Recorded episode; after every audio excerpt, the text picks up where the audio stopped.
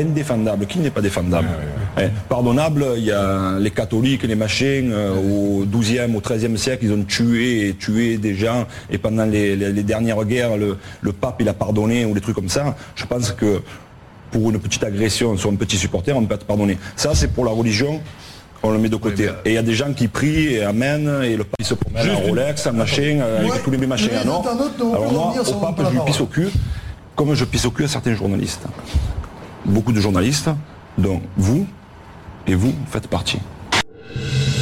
Attention, l'animateur que vous allez écouter peut heurter la sensibilité des plus fragiles. Si vous ne supportez pas l'impertinence, nous vous conseillons des programmes plus adaptés comme La Maison de Mickey, Peppa Pig ou La Villa des Cœurs Brisés.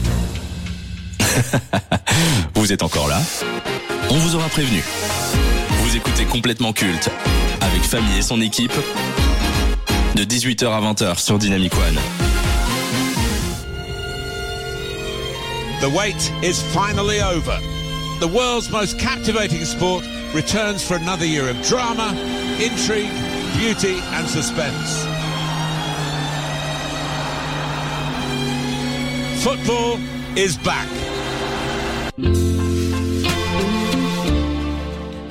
Dynamiciens, dynamiciennes, bonsoir. Le football que nous avons connu durant notre jeunesse va doucement disparaître.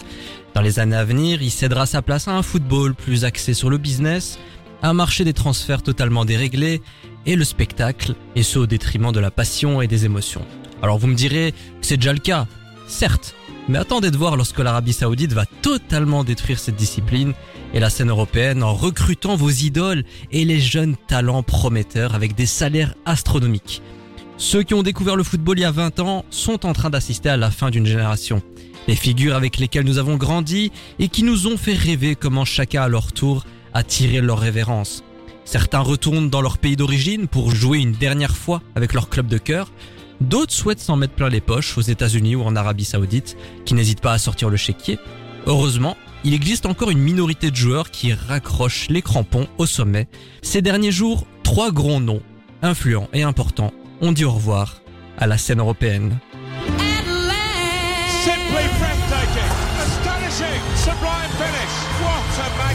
Magnificent goal. Kagawa, Kane, Griezmann. Oh my word, what a goal. That is why they call it the beautiful game.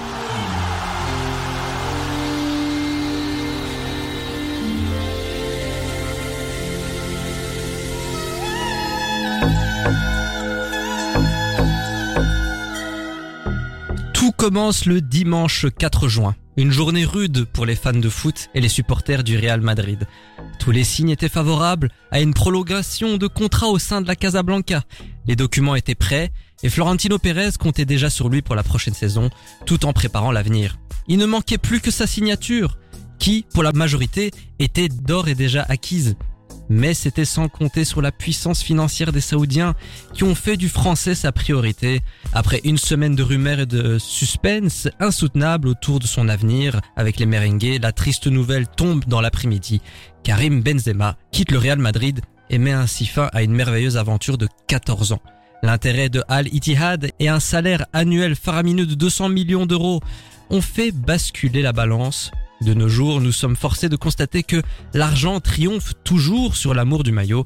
Au-delà de cet aspect, nous pouvons comprendre son choix. À 35 ans, il n'a plus rien à prouver. Au haut niveau, il a tout remporté et le Ballon d'Or fut la consécration d'une carrière exceptionnelle. En 14 saisons, El Nueve a marqué à jamais le sport de la capitale et le cœur du public. Les 25 titres remportés avec le maillot blanc et or font de lui le joueur le plus titré de cette institution. Qui peut se vanter d'avoir remporté 5 Ligues des Champions?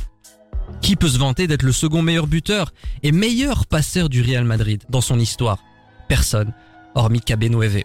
Avec son départ, c'est une page qui se tourne à Madrid, la fin d'une ère. Seuls Modric et Kroos représentent cette période de domination des Madrilènes.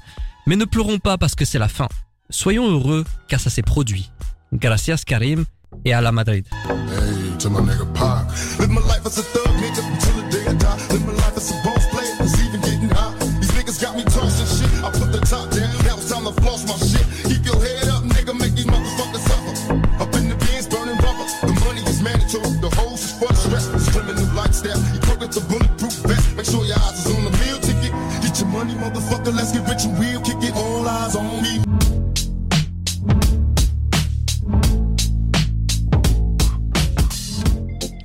Le soir même, une personnalité hors du commun met un point final à son aventure sur les terrains. C'est dans le stade de San Siro, plein à craquer, que le seul et unique Zlatan Ibrahimovic fait ses adieux à l'AC Milan et au ballon rond. L'émotion est forte et difficile à contenir, que ce soit les fans, les Milanais sur la pelouse ou le principal concerné, personne ne peut retenir ses larmes au moment où le Suédois officialise sa retraite. Ce n'est pas n'importe qui qui s'en va. On parle d'une légende qui quitte les terrains et la scène européenne à 41 ans. De plus, partir jouer en MLS signifie en général la fin d'une carrière au haut niveau. Mais pas pour lui. L'argent des Américains ou des Saoudiens n'alimente pas ses choix de vie. Après son périple à Los Angeles, il revient à Milan, son club de cœur, pour reconquérir la Serie A et accompagner la nouvelle génération. La banderole Goodbye représente à la perfection ce que symbolise Zlatan Ibrahimovic dans ce sport. Il n'est peut-être pas le joueur le plus beau à voir, jouer sur une pelouse, mais il est de loin le plus charismatique. Il possède une confiance en soi et une rage de vaincre qui en a inspiré plus d'un. Sa personnalité et son tempérament font de lui un mème et le chouchou des médias. D'une certaine façon, Zlatan est le Chuck Norris du ballon rond. 24 ans de carrière, 9 clubs, 866 rencontres, 511 buts, 25 titres dans les 4 plus grands championnats d'Europe. Il a marqué ce sport et l'amour qu'il a reçu lors de ses adieux en est la preuve. Mesdames et messieurs, après des années de souvenirs et de moments inoubliables, la légende Zlatan Ibrahimovic quitte le building par la grande porte.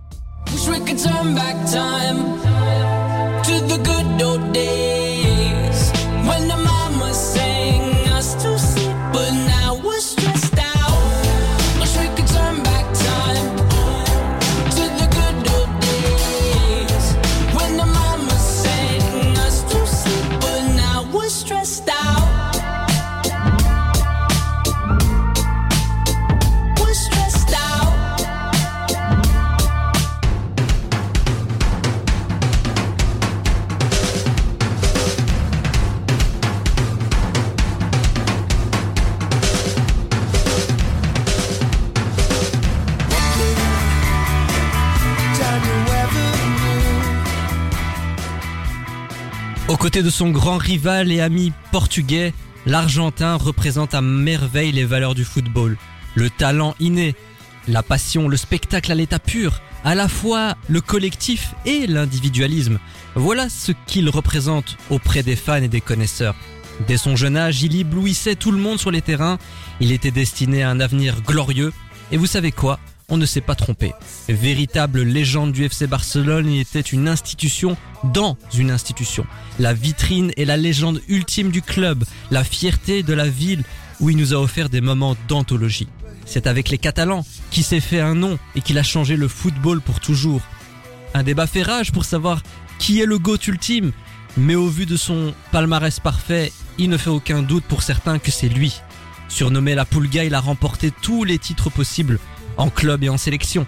Championnat, Coupe nationale, Ligue des champions, Copa América, la prestigieuse Coupe du Monde. Il détient 7 ballons d'or, un record absolu qui démontre qu'il a eu plus d'influence qu'un Pelé, Maradona ou encore Van Basten. Après un départ forcé et marquant du FC Barcelone, il a été accueilli tel un roi au PSG. Mais l'Argentin n'a jamais été heureux à la capitale, un état d'esprit qui se ressentait dans ses performances. Beaucoup auraient aimé le revoir refouler la pelouse du Camp Nou pour achever son histoire de la meilleure des manières, mais finalement, cela n'arrivera pas. À 35 ans, Lionel Messi a décidé de terminer sa carrière en MLS en signant avec l'Inter de Miami pour deux saisons. 50 millions de dollars par an, un pourcentage sur tous les nouveaux abonnements, des actions du club à la fin de son contrat? Comment dire non? D'autant plus qu'il a le mérite d'avoir refusé un salaire stratosphérique de l'Arabie Saoudite. Cristiano Ronaldo à Al Nasser, Messi à Miami, les deux GOAT qui ont révolutionné le foot ces 15 dernières années ont quitté la scène européenne. Ça officialise la fin d'une ère magnifique que l'on ne retrouvera plus jamais.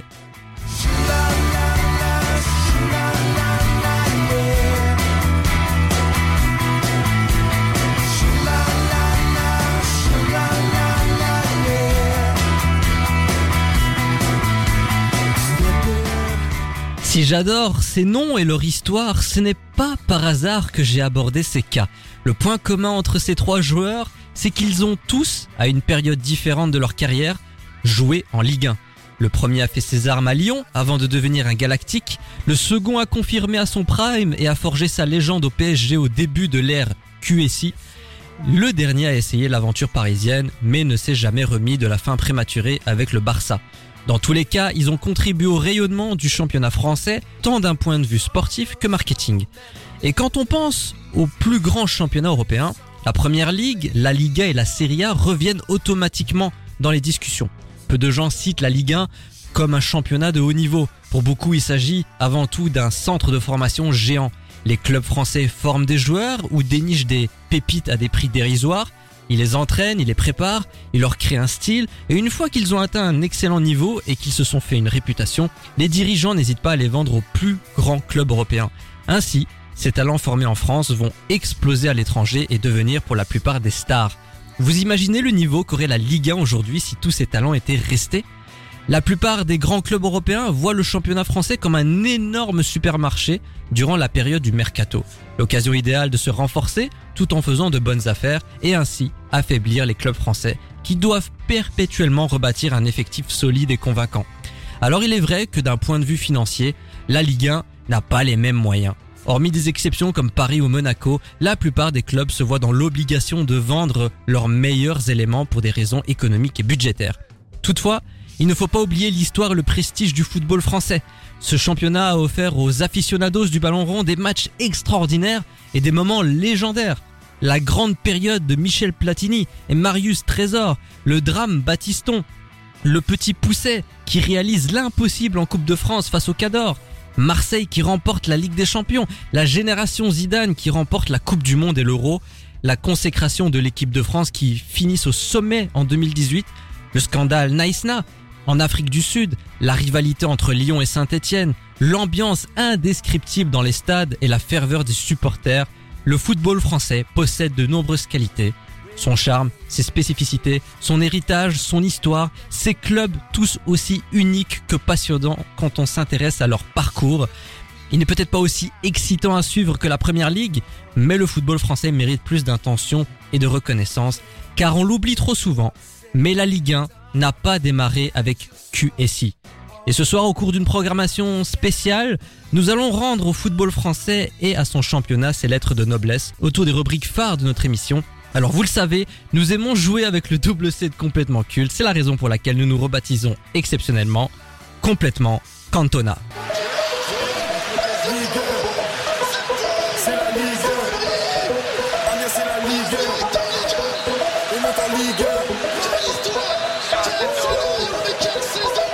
Ligue 1. On monte en Ligue 1. On monte en Ligue 1. C'est la Ligue 1. Ah bien c'est la Ligue 1. Le public a attendu ça toute l'année.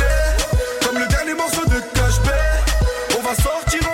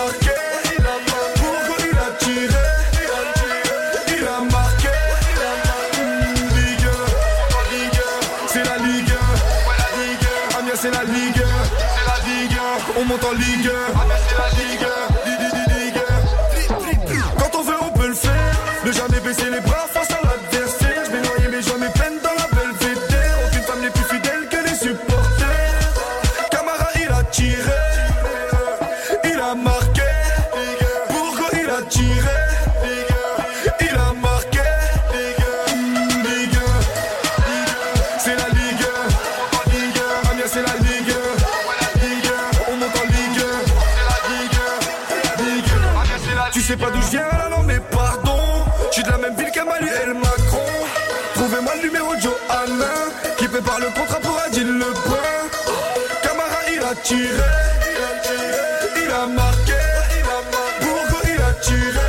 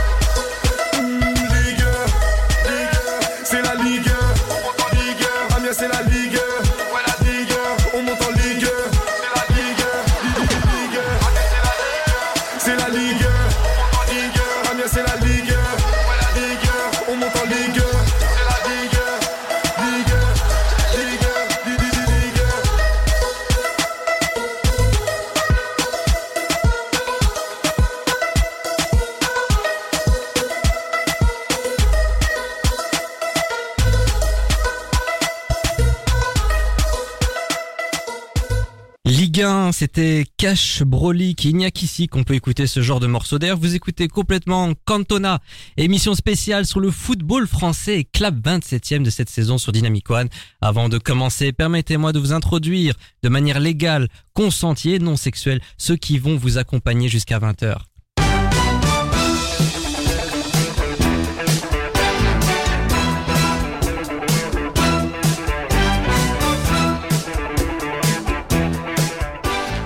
Entre son amour du cyclisme et son intérêt pour le football, il n'y a qu'un pont qui sépare ces deux sports et ce pont s'intitule le dopage, c'est Gerlando.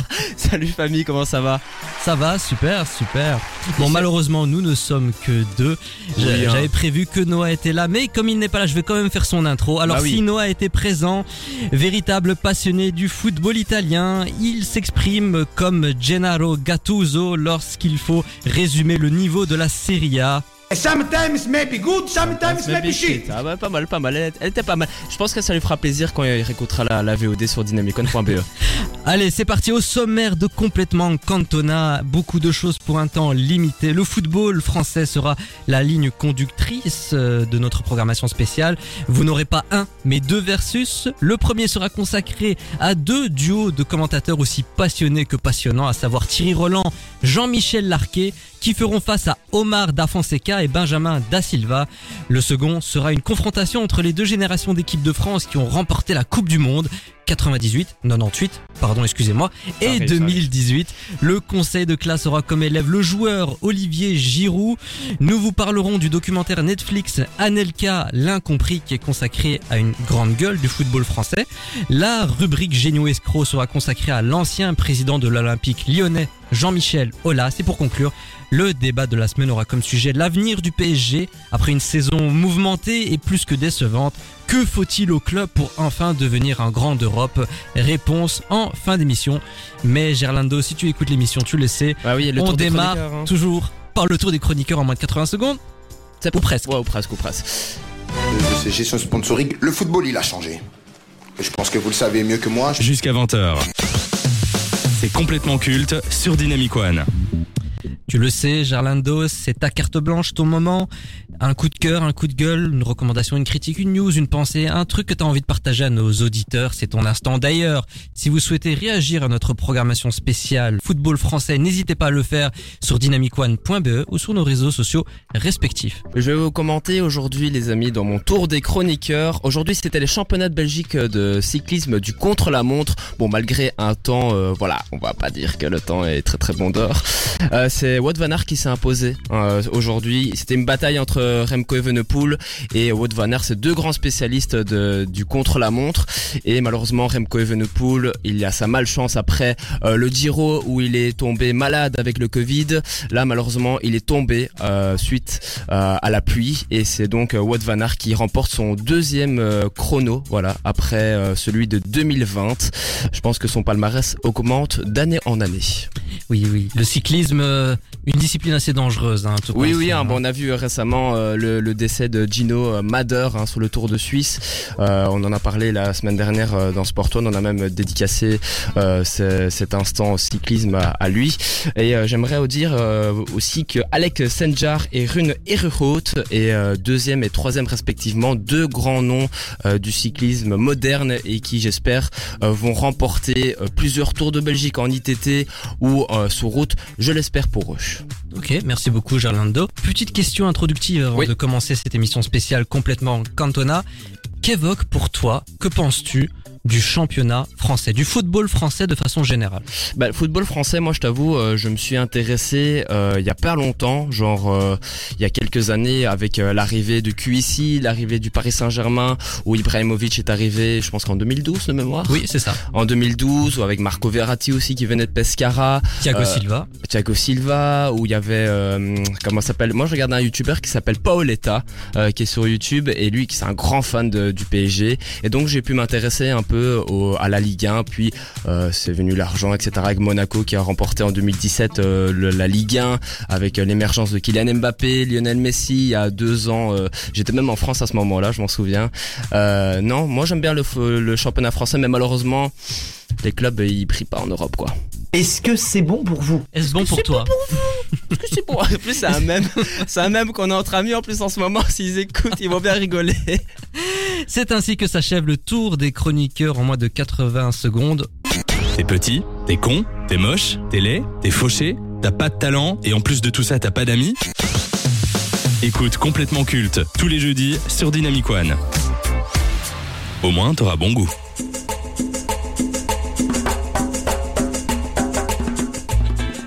FIFA 10 pour les connaisseurs. Ah ouais, ça date ça. Fuego Lorsque l'on regarde un match de foot à la télévision, il y a un rôle dont on ne parle pas assez et qui pourtant est essentiel, celui des commentateurs sportifs. Ces derniers donnent vie à chaque action et grâce à leur passion et à leur analyse, ils nous donnent l'impression d'être présents sur le terrain et de devenir en quelque sorte le douzième homme de l'équipe. Pendant une trentaine d'années, deux hommes étaient la référence du genre et ont fait les plus belles heures du foot sur TF1. C'était l'époque où cette discipline était plus accessible sur la première chaîne d'Europe. Compétition nationale, européenne et internationale, ils ont tout commenté avec envie et passion. Je parle bien entendu de Thierry Roland et Jean-Michel Larquet. Ils sont les pionniers de cette profession, la référence de toute une génération qui ont découvert le ballon rond sur TF1. Leur amitié, leur complicité, leur passion communicative et même leurs engueulades en direct ont fait d'eux un duo iconique et l'emblème d'une époque. Mais depuis une dizaine d'années, sur Bein Sport, c'est un duo de commentateurs qui fait sensation dans un registre plus festif, beaucoup plus expressif et endiablé que Roland et Larquet. Omar da Fonseca et Benjamin da Silva sont décrits comme la relève dans le domaine. Impossible de rester sur place lorsqu'on les écoute. Avec eux, chaque action est sublimée par leurs analyses et anecdotes, notamment grâce à Da Fonseca qui fait bien plus que commenter les matchs. Il les incarne. On ressent l'amour de ce sport à chaque mot cité. Et ce n'est pas pour rien que EA Sports a fait appel à eux pour devenir les nouveaux commentateurs français du jeu FIFA 23. Deux duos aussi passionnés que passionnants, deux registres totalement opposés, deux façons d'exprimer la passion du football, mais entre les deux duos, lequel est le meilleur De qui allons-nous nous rappeler Lequel est le plus culte? C'est ce qu'on va essayer de savoir. Mais avant de rentrer dans la confrontation à proprement parler, Gerlando, qu'évoque pour toi ces deux duos de commentateurs Euh, passion déjà, comme tu l'as dit, euh, famille. Euh, de l'autre côté, moi quand je pense à, à Roland et Larquet, moi je pense directement à 98, la finale avec le fameux oh c'est bon, oh putain. Il y a Da Fonseca, Da Silva, c'est un peu plus mon époque ça. Quand, Ah oui, oui, ça fait une petite dizaine d'années.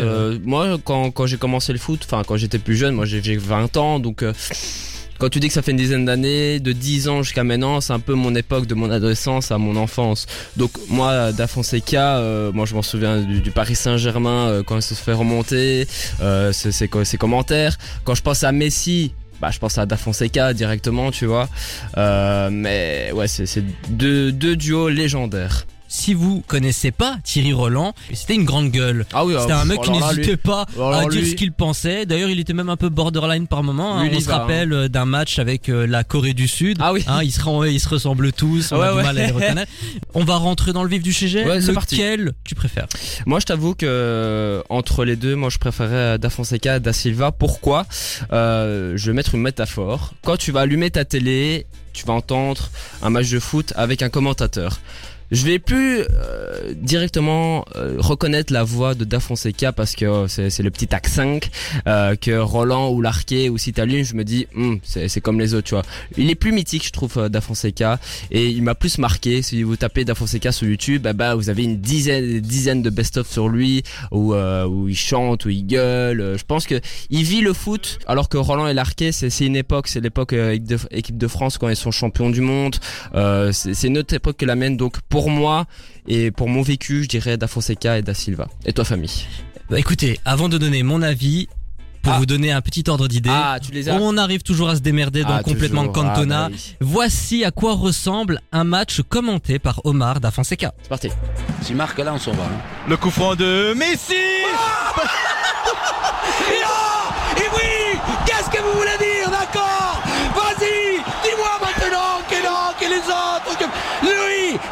décider, quand il faut mettre le cerveau, le cœur et le courage, voilà, il y est. Personne, tout le monde croit qu'il va la mettre par-dessus. Et un premier poteau, au deuxième. Encore une facile, il n'oublie pas, mais le, rouge à lèvres, il a coiffé, il lui a mis le biberon, tout, il rentre, il la met, pique. Voilà Et si vous voulez pas, vous levez même à 11h du soir et criez Messi Messi Sortez le pyjama et allez vous coucher tout de suite, messieurs dames. Peu importe la nationalité, peu importe ce que vous voulez, mais on est devant un monstre. Bah oui, euh, quand t'écoutes ça, euh, c'est Oui, mais tu ressens la passion, tu ressens qu'il aime ce qu'il fait, et honnêtement, bah, tu rentres tout de suite dans le match avec un m'a Omar le sourire, tu vois. En vrai, moi quand je regarde un match de foot, bah, je t'avoue que je préfère écouter un Omar Da Fonseca. Bah oui. tu rentres dans le match, euh, t'es vraiment captivé. Le match peut être le plus chiant du monde. Avec un Omar Da Fonseca, ça va cartonner. Alors j'ai quand même envie de parler de Benjamin Da Silva qui contrebalance avec un côté beaucoup plus calme, avec un côté beaucoup plus, on va dire, pro. plus journaliste. Mais je trouve que le duo match très très bien. Ah oui, En fait, c'est vraiment deux styles différents qui combinent parfaitement. Là où Thierry Roland et Jean-Michel Larquet, j'avais l'impression que c'était deux profils plus ou moins similaires. Pour moi, il me faisait un peu penser aux deux vieux du Muppet Show.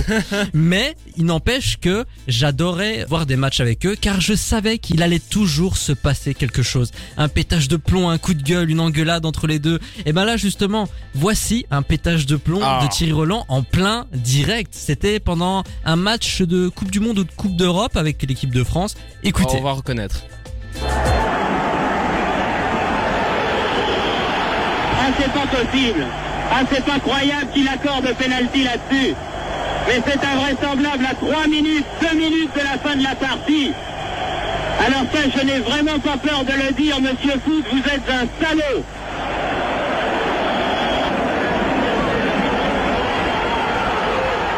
À côté À côté Eh bien, il y a un bon Dieu, croyez-moi. Eh bien, il y a vraiment un bon Dieu. Quel scandale cet arbitrage, c'est invraisemblable. Jamais vu un individu pareil. Il devrait être en prison, pas sur un terrain de football. Oh, mais c'est notre époque, ça aussi. euh. Mais justement, est-ce que tu trouves que le style Larquet, Thierry Roland Ouais, n'est plus d'actualité Non, du tout. S'il y avait ça aujourd'hui, il se ferait euh, démonter sur les réseaux Mais sociaux. pour quelle raison? C'est trop violent. Violent? Ah, Ouais, ouais. Alors qu'aujourd'hui, c'est plus pro, tu vois. C'est euh, quand Ça restait pro quand même. ça reste pro, mais voilà, quand, quand t'entends ça, ça à la télé, euh, pff, On en a quoi. parlé déjà avant, mais les propos qu'il a eu sur Oui. les jours de la Corée du Sud, Voilà. ça aussi, ça ferait scandale.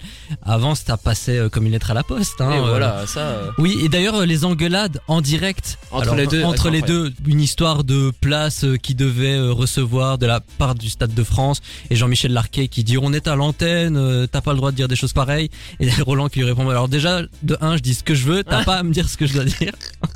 Oh, il est incroyable ce mec. Franchement, c'est deux époques différentes. Et euh, Da Fonseca, je voulais rajouter que lui, c'est comme un tonton qui regarde le foot. Il va le commenter, il va dire oh il fallait pas le mettre le penalty ou euh, alors que Da Silva c'est plus journalistique, c'est Mhm. plus pro. Donc euh, alors que les deux, comme tu dis, Roland et Larquet, c'est plus journalistique quoi. Est-ce que Larquet et Roland ont tout de même laissé une trace dans le Ah oui, du oui, football oui, moi, moi, euh, la, euh, comment ça s'appelle, Roland et Larquet. Quand je pense à eux, je pense directement à la finale de la Coupe du Monde en 98. Hein. Je pense qu'on la connaît toutes et tous. Même ceux qui ne sont pas fans de foot, euh, bah, vous, mettez ce truc, bah, vous le reconnaissez direct. Est-ce qu'ils ont donné la voie à suivre Oui, oui, ça donnait des voix à tout le monde, hein, comme tout le monde. Il y a, tout le monde a des inspirations, comme toi et moi, on en a dans, dans le monde de la radio.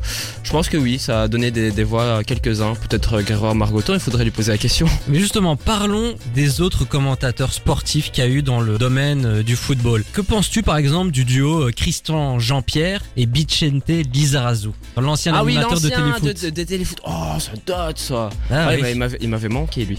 Euh, Qui a été quand même très très très critiqué ah à oui, l'époque oui, par rapport à ses qualités euh, de. Mais Je commentateur. pense qu'il reprenait euh, Larquet et euh, Roland. Hein. Oui. Bah donc euh, oui, si t'as un stand-up, le stand-up il est là. Si euh, comment s'appelle Christian et euh, Bichente Lizarazu ils reprennent, c'est normal qu'il y aura des critiques parce que c'était tel- tellement haut que voilà. C'est comme l'équipe de France en Mais c'est 98. pour- c'est surtout parce qu'avant Christian Jean-Pierre, il y avait l'iconique Thierry Gilardi qui euh, malheureusement nous a quitté Ouais, nous a beaucoup trop ouais. tôt et il avait également une voix, il avait une passion qui tu la ressentais. Le oh non, pas ça, Oh non. pas ça Zinedine, Pas après tout ce que tu as accompli. Ah celui-là il était pas mal. Putain, ça te fait vivre des émotions. Moi- euh, même moi qui suis italien, tu vois, c'est- il y a un petit truc, tu vois. Il y a un, un petit truc dans toi qui dit, pff, putain, dit, waouh. Ouais. Et euh, Grégoire Margoton, Grégoire Margoton, franchement, moi je suis, suivais déjà sur Canal+, c'est un excellent commentateur. Et franchement, il fait du très très très bon boulot. Et le, le deuxième poteau Pavard, celui-là aussi, il est iconique. Est-ce que FIFA a bien fait de se séparer de Hervé Matou et Pierre Ménez pour euh, donner le poste, les postes à Da Fonseca et Da Silva? Ouais, il faudrait euh, du changement. Je pense que Hervé Matou, ça faisait des années. Je pense que j'ai commencé à jouer à FIFA quand il était là, tu vois. Et euh, Pierre Ménez, bon, on connaît, euh, voilà, c'est Toutes c'est- les affaires qu'il y a eu à toutes les côté. affaires euh, sexuelles ou pas. Et euh, bah, il faut du renouveau comme dans tout. Aujourd'hui, ça s'appelle EA, FC, euh, FIFA. euh, c'est normal qu'ils changent. C'est une nouvelle génération. Si c'est pas la même que la nôtre, tu vois. Et ils se reconnaissent en Da Fonseca et Da Silva, alors qu'Hervé Matou qui écoute sur Canal Plus, quoi. Et Hervé Matou et Pierre Ménez, tu pensais quoi de leur duo? Ah moi, moi, ils ont fait mon enfance aussi, tu vois. Euh, donc euh, pour moi, ça a toujours été un. C'est marrant, très mais bon j'ai l'impression que peut-être moins impactant. Ouais, moins impactant. Ouais. Je ça moi, j'enlevais toujours les, les commentateurs sur FIFA. Oui, d'ailleurs, c'était une catastrophe euh, FIFA 22. Il y avait que Hervé Matou. Ils avaient Ah, ouais. retiré Pierre Ménez. Bah Là, oui, franchement, euh, j'ai arrêté le jeu. C'était plat, c'était plat, c'était plat. Mais moi, j'enlève donc ça va. Entre euh, Roland Larquet et Da Fonseca Da Silva, Ouais. lequel a le plus marqué? Roland. C'est le vieux pour moi, c'est la légende. pour le moi. moment Mais est-ce que moment.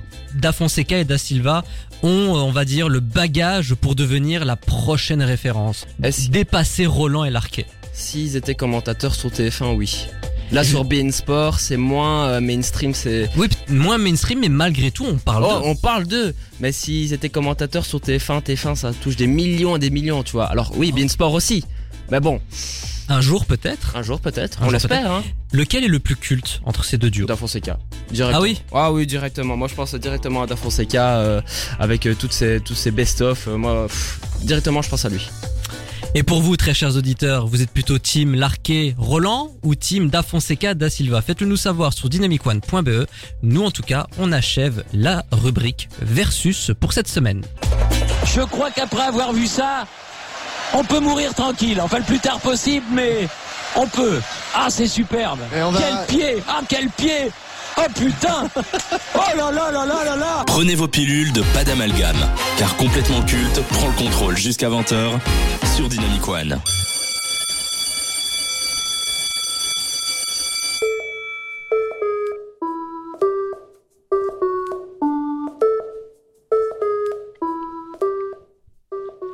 Lorsque vous êtes un sportif de haut niveau et que vous n'avez pas le mental face aux critiques et les remarques négatives sur les réseaux sociaux, vous laissez ces mauvaises ondes prendre le pas sur vos performances et vos choix de carrière.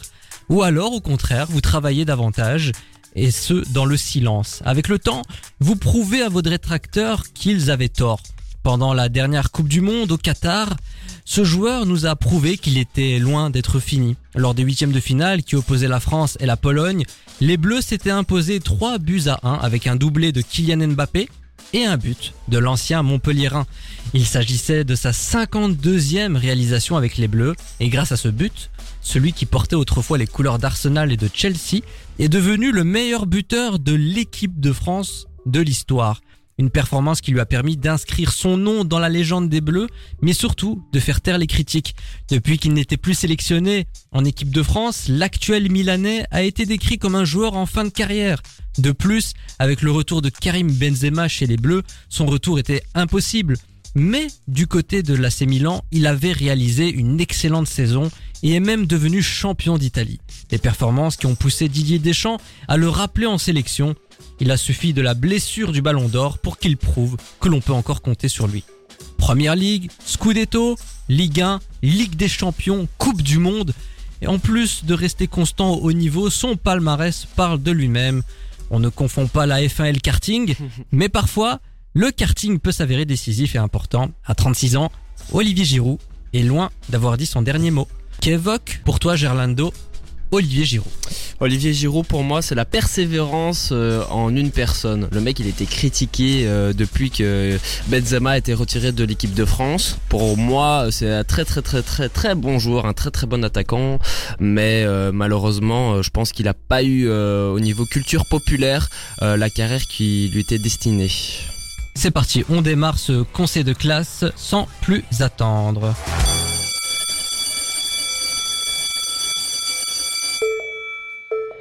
Premier critère, la carrière. Alors il est pro depuis 2005, il a joué dans sept clubs, Grenoble, Istres, Tours, Montpellier, Arsenal, Chelsea et l'AC Milan.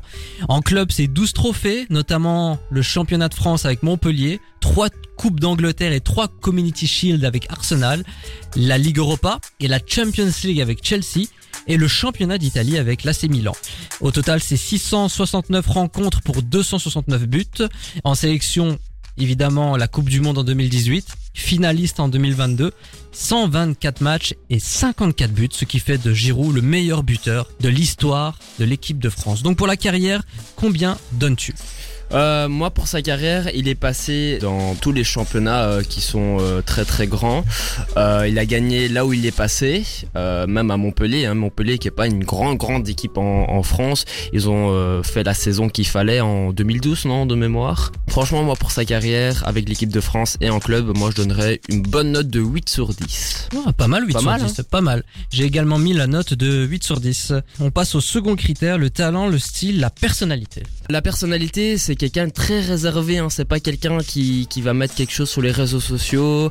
Euh, c'est quelqu'un de très croyant aussi. Je pense qu'on a vu euh, sur Téléfoot aussi son frère euh, euh, passer à la télé. D'ailleurs, il lui ressemble euh, vachement. Hein. C'est- flippant. Ah, c'est- c'est- c'est flippant. Euh, C'est limite patron incognito sur M6. Je sais Ouais, c'est si vrai. l'émission. Ouais, ouais, je vois.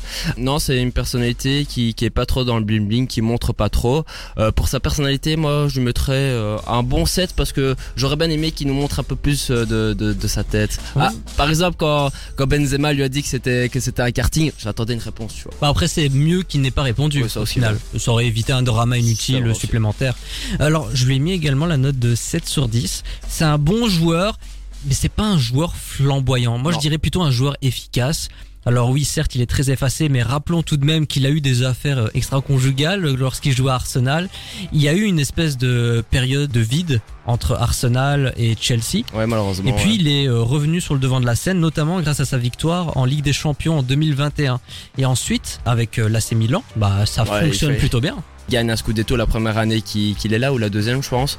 Et euh, franchement il a conquis le, le cœur des, des Milanais. Si, si Noah serait là il dirait que ce serait incroyable. C'est un magnifique joueur et il répond dans les grands rendez-vous pour moi. Troisième critère, l'influence. Alors, l'influence d'abord sur les réseaux sociaux, qui est un peu une vitrine sur euh, a-t-il marqué ou pas son époque. Ouais, Instagram 2,9 millions, Twitter 2,9 millions, Facebook 5,5 millions.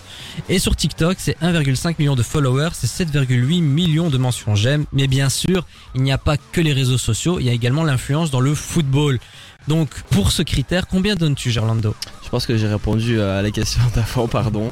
Franchement, c'est pas une référence dans le monde du football. Moi, je prendrais pas Olivier Giroud comme, euh, comme référence. Pourtant, il est quand même meilleur buteur de l'équipe de France. Il a gagné le mondial. Mais son a- palmarès, c'est quand même Il est euh, incroyable son palmarès. Il a tout gagné, il a tout gagné. Et mais pff, je t'avoue, euh, je me verrais pas en Olivier Giroud. Je vais pas aller dire aux copains, oh les gars, je suis Olivier Giroud. Non, je- c'est pas une personnalité euh, à se dire, je veux être cette personne. Pour moi, j'aime pas donner des donnes, mais 5 sur 10, euh, ce serait C'est incroyable, on est raccord. Hein. Ouais. Ah ouais, 5 sur sérieux 10 également. ouais. ok, c'est vrai, il est meilleur buteur des Bleus, mais Il y a pas, waouh quoi, c'est pas c'est pas. Cantona, c'est pas Platini, Oui, voilà. c'est encore moins Mbappé. euh, Oui, je veux dire, ok. Pour moi, c'est le joueur du moment. Oui, voilà. Je pense que dans 10 ans, on parlera plus de Giroud. C'est triste à dire. On- Selon moi, on parlera plus de lui. On parlera de lui parce que c'est le meilleur buteur de l'équipe de France. En attendant, attendre de Ouais, qu'il aime Kylian Mbappé, va voilà, battre le ça, je suis d'accord. Mais euh, pff, voilà quoi. Bof. Est-ce qu'il est culte, Olivier Giroud? Il est culte en 2018 parce qu'il est, il est champion du monde. Mais sinon, euh, dans sa carrière en club, non, il est pas culte. Alors tu sais que moi il y a une image qui me fait hurler de rire à chaque fois, c'est lors du mondial euh, en Russie Ouais. 2018. Il y avait également cette critique qui revenait sans cesse, il a pas marqué, il a pas marqué. Lors de la finale, il marque toujours pas. Ils ont remporté euh, le mondial et Giroud voulait répondre aux critiques. Ouais. Il a pris le ballon et il s'est dit bah tiens je vais marquer, Je vais même marquer. si c'est symbolique. Et ben il a tiré à côté. poteau. Oh, c'était sûr. Bah, ce- cette Coupe du Monde lui, lui réussissait pas personnellement, hein, je t'avoue. euh. Bon allez, on va arrêter de tirer sur l'ambulance. Quatrième critère et le dernier de ce conseil de classe, le ressenti personnel. Alors, ressenti personnel, moi je t'avoue, je suis pas familier, c'est pas le joueur à- que je, je m'intéresse personnellement. Euh, mais euh, franchement, c'est quelqu'un qui a marqué le football moderne en, en France. Euh, mais euh, je t'avoue, euh, mon ressenti personnel sur le, le joueur, c'est un bon joueur, mais il manque un mais. Oui, c'est un bon joueur euh, à qui il manque en fait un petit quelque chose. euh, Ouais, on il sait pas. Il a pas une personnalité hyper forte, pas du tout. Il a pas l'âme d'un leader. Ouais. C'est un finisseur. Il fait son taf. C'est tout. Il, man- il manque la petite touche, tu vois. Ronaldo, c'est c'est ses coups francs. Euh, Neymar, c'est ses sombreros. Lui, c'est quoi? Marquer des buts, euh, et pointe, au revoir, merci, quoi. Ouais. Ouais, je... C'est compliqué, hein, c'est compliqué. Moi j'ai mis la note de 6,5 6,5. Euh, ouais, parce que je suis quand même admiratif du palmarès qu'il a vrai. eu. Il me fait penser un peu à d'autres joueurs comme Hulk ou Diego Costa. Ah ouais, ouais, ou même vrai. Morata, c'est pas des joueurs extraordinaires, mais quand tu regardes leur carrière, ils ont quand même joué dans des grands clubs, ils ont gagné de grosses compétitions, ils ont marqué pas mal de buts. Faut le faire. Faut le faire. Donc euh, en fait, il a il a bien géré le game. Il a tout gagné. il a Mais tout après, est-ce que ça va devenir une référence du football français, voire même du football européen? Non, Pas non, sûr. non. Je suis pas sûr non plus. Mais un petit 7 pour moi aussi, ça, ça, ça fera l'affaire. Et ben c'est ainsi que le conseil de classe consacré à Olivier Giroud euh, s'achève sur Dynamic One.